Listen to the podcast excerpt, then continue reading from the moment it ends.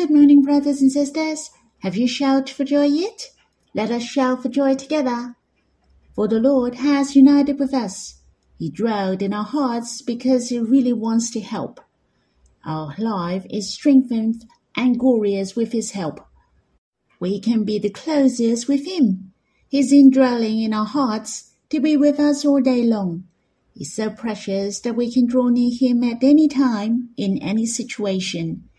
There is a hymn in my mind. This hymn is a very old hymn. We sang it a lot during the first phrase. The name of the song is Thy Love, O Lord. That is to think of the love of the Lord day and night. Do you know? In fact, our spirits are satisfied when we think of God. Do you remember there was a message mentioned? My soul will be satisfied as with fat and rich food and my mouth will praise you with joyful lips. When I remember you upon my bed. Hence, when we think of the Lord Himself, our spirits are satisfied. When we exercise our mind, we exercise our faith. Faith and mind are like a pair of wings to help and enhance our spirits, so that we know how to live with the Lord. The messages recently mentioned our spirits need to be satisfied. God really wants our spirits to be satisfied. It's not a child in hunger, but a child satisfied in spirit. Moses asked God to satisfy our souls in the morning with God's steadfast love. A man who is close with God longs for a satisfied and joyed spirit. Therefore, brothers and sisters, what we need most is a satisfied spirit, that we have to exercise our mind and the best is to think of the love of the Lord. That's reminding me of this hymn. Thy love, O Lord. If you don't know how to sing, you can try to follow me. It's an easy melody to follow. Day and night do I think of thy love, O Lord. His height and his depth, oh how great pouring down like a great waterfall, Lord. Thy love to my being light. Thou didst come down from heaven for love's sake, O Lord, forsaking thy glory and thy throne. Thou wast born Son of Man and the Lord, Lord Without any wealth could I run. All my love is poured out at thy feet, O Lord. None can satisfy my heart so well. Most delightful and precious art thou, O Lord. I love in thy bosom to dwell. Like a savory feast is thy love, O Lord, my whole being to satisfy. How I thank thee for taking my place, O Lord, to endure the cross and to die. Thou hast rescued me from sin and death, O Lord. Thy blood wash my heart white as snow. Thou hast sent thy spirit to help me, my Lord, that I might please thee here below. All my love is poured out at thy feet, O Lord. None can satisfy my heart so well. Most delightful and precious art thou, O Lord. I love in thy bosom to dwell. I hope you have time to quiet yourself and respond to Him or you can sing another hymn to worship the Lord. Let's have some time to be with Him face to face. You can stop the recording and we'll read the Bible when you're done. May the Lord bless you. Brothers and sisters, we will read in Psalm 92. A psalm, a song for the Sabbath. It is good to give thanks to the Lord, to sing praises to your name, O Most High, to declare your steadfast love in the morning and your faithfulness by night, to the music of the lute and the harp, to the melody of the lyre. For you, O Lord, have made me glad by your work. At the works of your hands I sing for joy. How great are your works, O Lord! Your thoughts are very deep. The stupid man cannot know, the fool cannot understand this. And though the wicked sprout like grass, and all evil doers flourish, they are doomed to destruction forever. But you, O Lord, are on high forever. For behold your enemies, O Lord, for behold, your enemies shall perish, all evildoers shall be scattered. But you have exalted my horn like that of the wild ox. You have poured over fresh oil. My eyes have seen the downfall of my enemies. My ears have heard the doom of my evil assailants. The righteous flourish like the palm tree and grow like a cedar in Lebanon. They are planted in the house of the Lord. They flourish in the courts of our God. They still bear fruit in old age. They are ever full of sap and green, to declare that the Lord is upright. He is my rock, and there is no unrighteousness in him. Brothers and sisters, how is the things going on recently? Are you busy at work? Let us read this psalm. The title is made known to us that this is the psalm of the Sabbath, which can give us rest. As you are reading this psalm, don't ever think that the Sabbath is once a week. That's not the case. It is about the meaning of the Sabbath day. Formerly, the Jewish keep the Sabbath once a week. Yet, God likes to teach us how to live our days through the Sabbath. In verse 1 and 2 mention that we shall give thanks and praise God, to declare his steadfast love with the musical instruments. Let's pay attention in the morning and by night. That means we shall do that every morning and evening.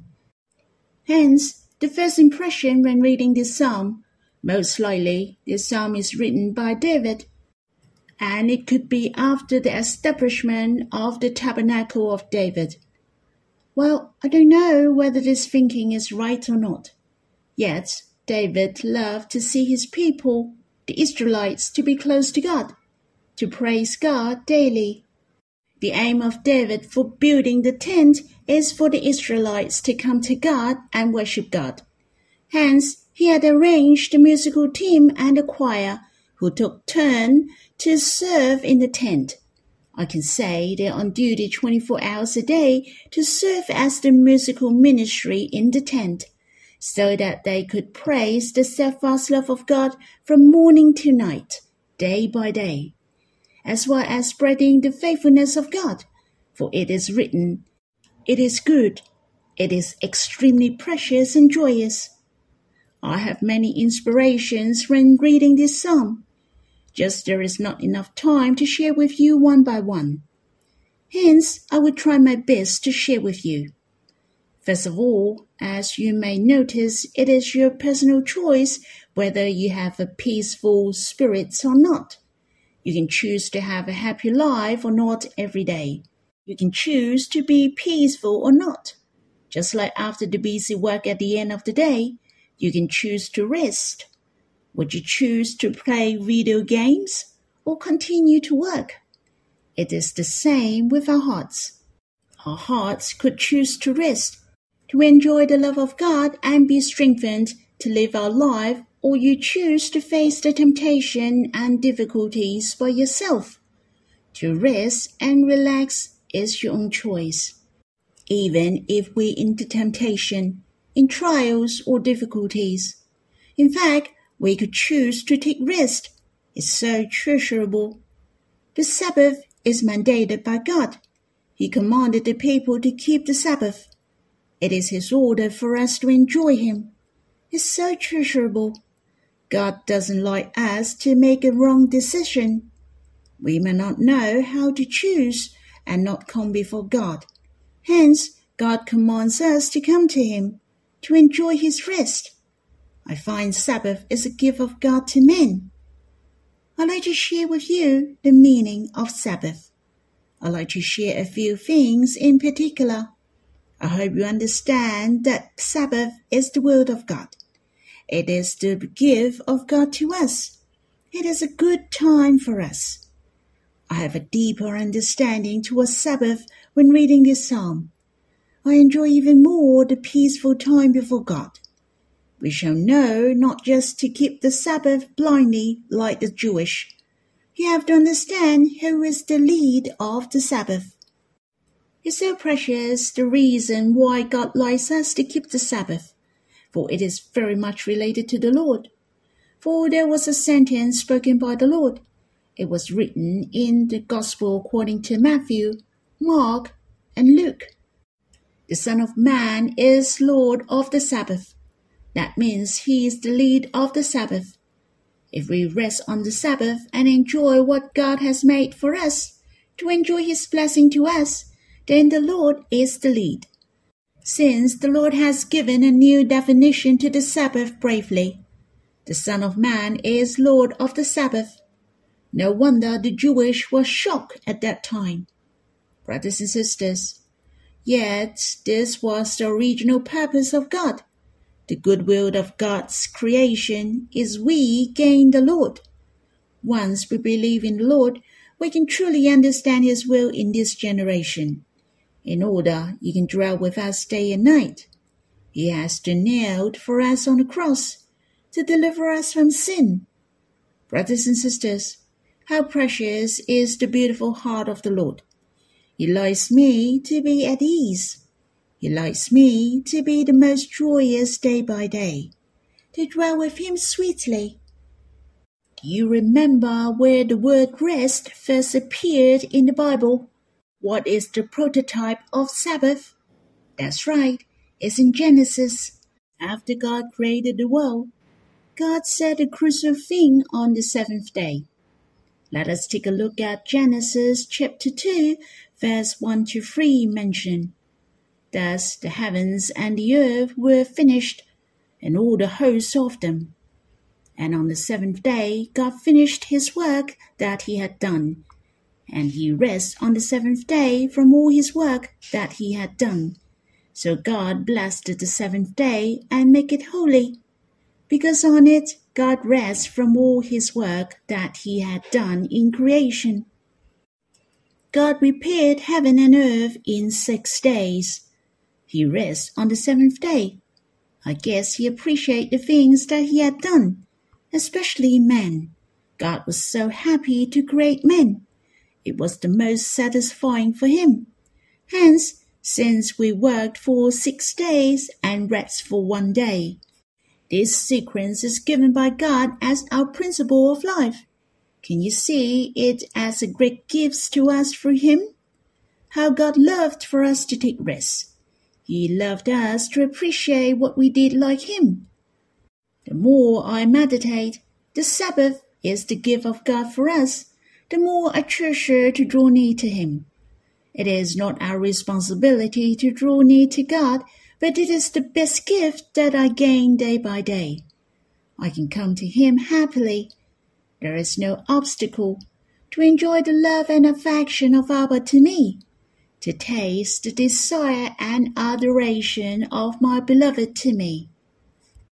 It is a great gift indeed. Normally speaking, all of us love to have the holidays, but have you ever thought that we can take time to have the holiday every day? That's we come to God with a holiday mood. On the other hand, also think of something related to the Sabbath, which is in Exodus chapter 16, when God delivered his people out of Egypt and came to the wilderness. The Israelites complained to God, What a pity for we have nothing to eat. God performed a miracle and gave them the manna. Yet God asked them to come and collect the manna in the morning. They should gather as much as they could eat, as long as it was enough for them. If you get more and left over till the next morning, it bred worms and stank. God asked them to gather twice as much on the sixth day. The extra portion was left for the seventh day, the Sabbath. It's really amazing. The manna would not stink on the seventh day.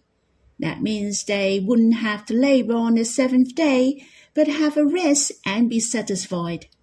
As we all know, the manna is the prefiguration of the Lord Jesus. He is the manna from heaven. He is the real manna. He is the satisfaction for every individual. He is the bread of our life. He will not stink, for he is risen from the dead. He will give us eternal life. I find it so wonderful that the Sabbath was related to the Israelites who were out of Egypt, out of the house of slavery. They could have life and freedom. As we know, the slave is those who works for seven days without rest. The Israelites were forced to work for seven days. They have no rest day, but they were set free after they left Egypt. They could work for six days and rest on the seventh day to worship God. In fact, it was so gracious that we're reading our own history when reading this psalm. We were the slaves with no rest. We were tangled and under the weight of sins all the time. Yet God has set us free. We can enjoy rest and draw near to God daily. Hence, the Sabbath tells us the truth that we are no longer the slaves of sin, but we are the beloved of God. We are free. And the most precious and wonderful of this freedom is we can worship God freely to draw near to God. I hope you have the Sabbath every day to taste fully the freedom of the glory of the children of God. Well, let me share with you one more inspiration from verse 4. For you, O Lord, had made me glad by your work. At the works of your hands I sing for joy. Here it mentioned the works of God and the works of his hands. He is the God with continuous actions. Let's ask yourself a question. Let us think. Have we ever been gladdened by the work of God? Have you shouted for joy for the work of God? The purpose of the psalmist, like the Israelites, to think of the great work of God's creation. What you can see in front of you is created by God. We should rejoice for what God made for us and the people of Israel shall rejoice and be glad for the salvation and the work of God again and again. The psalmist, like the Israelites, to think of the work of God on the Sabbath and the works of his hands. So it was the help for their spirits. Hence, they would rejoice and shout for joy to God. The same, it is a lesson for us how to come to God and how to draw near to God. The other most important thing is that we shall meditate on the works of God and the works of his hands. Otherwise, how can we be happy and shout for joy for his works? As we know, if you only have the knowledge in the brain but not thinking of it all the time, if you don't taste it, then you will not be happy and be delighted in it. As I have mentioned before, God is the God of actions. He does his works every day. I don't like to be a dummy. I shall rejoice in the Lord every day, and we shall rejoice in the creation of Abba day by day. The plants and flowers, the sky, you feel relaxed and present. They are pleasing to your eyes. It's so precious and delightful to you. On the other hand, we shall also think of the plan of God. In fact, there is a plan of God which is related to you and me. We will be happy for the plan and the will of God, right? In fact, God likes us to be His dear child. God likes us to co heir with the Lord, to reign with the Lord. Isn't that amazing? We shall think of all these. On the other hand, we rejoice by the redemption of God. Surely it is true he delivers us from sin. We are the children of God. The plan of God's salvation. The works of his hands are the reason to make a joyful shout. For we can overcome the enemies. No longer we are the slaves of sin. And that's not all the works of God, the works of his hands. For there are many upon us and upon the church. It is enormous. We shall think about it. When we taste it, then it has made us glad by the work of God. At the works of his hands we sing for joy. When speaking for the works of God, we shall understand every brothers and sisters is the work of God. We are the work of his hands. In the letter to Ephesians chapter 2 verse 10 mentioned, For we are his workmanship, created in Christ Jesus for good works. The word workmanship in the original Greeks has the meaning of the masterpiece. That means the church, whom is you and me, are the masterpiece of God. We his wonderful design. We can meditate the will of God when drawing near to God, which is the church. To meditate on the house of God, in which we are rejoiced, we are amazed by the perfect and wonderful plan of God we will be amazed like the psalmist in verse 5.